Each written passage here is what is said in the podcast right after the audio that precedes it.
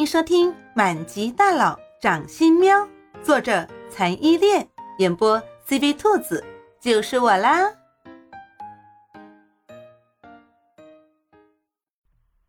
第三十一章，我是不是变怪物了？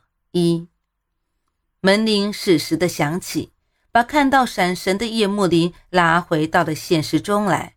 迅速将少女模样的猫喵喵放到床上，用被子裹好。叶幕林这才出去开门。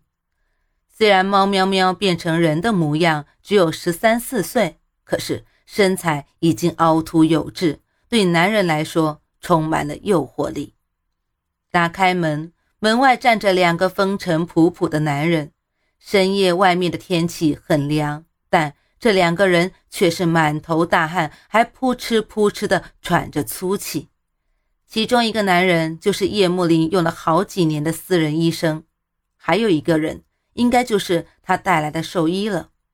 叶慕林这才想起来，在猫喵喵浑身发热、看起来痛苦不堪的时候，他以为猫喵喵酒精中毒了，所以火急火燎的打了电话，叫私人医生找一个兽医来。还要在半小时之内赶到。现在一看时间，果然刚刚过去半个小时左右。可是现在猫喵喵已经神奇的变成美少女了，哪里还有什么动物给这个兽医看？而且现在想来，猫喵喵之前那些发热啊、疼痛之类的反应，应该都是因为变身才会有的反应吧？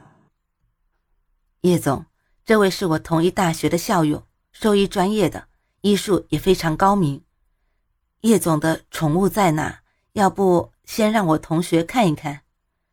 半夜被叫醒的苦逼的私人医生擦了擦额前的汗，说：“要不是他急中生智，想到他大学学兽医专业的同学，而且两个人家住的还比较近，他怎么可能完成这项不可能完成的任务？而且他今天的运气差到逆天。”这都半夜十二点多了，还在路上遇到货车和客车相撞的大型车祸现场，还堵住了他来叶总家必经的道路。为了赶在半小时之内赶到，他可是直接拉着同学下车跑到这里的呀。不用了，现在已经没事了，你们回去吧。你带来了这个兽医的钱，按照你给我看病两个小时的钱算给他。明天我会安排人打钱给你们的。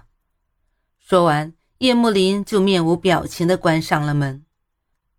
不是他半夜逗他们玩的，大家都是成年人了，都很忙，没有这个时间逗着玩。可是他真的没有动物给兽医看病了。在门关上之后，私人医生和他同学两个人面面相觑。最苦逼的必定要数私人医生了。最后，两个人相视，叹了一口气，该怎么来的就怎么回去吧。反正就算是这样子，白白跑了一趟，也还是拿到了一笔不菲的补偿。在叶幕林刚好关上门，准备给猫喵喵倒水的时候，楼上猫喵喵在的卧室传来了一声高分贝的尖叫。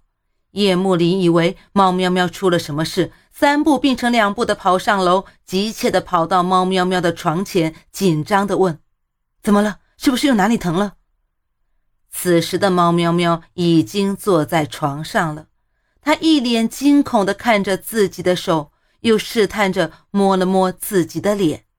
它十分惊恐的发现，它竟然没有毛了，而且这个听它指挥的手也根本不是它原来的手呀。它的爪子呢？它的毛呢？都去哪了？等等，那它的身子又变成什么样了？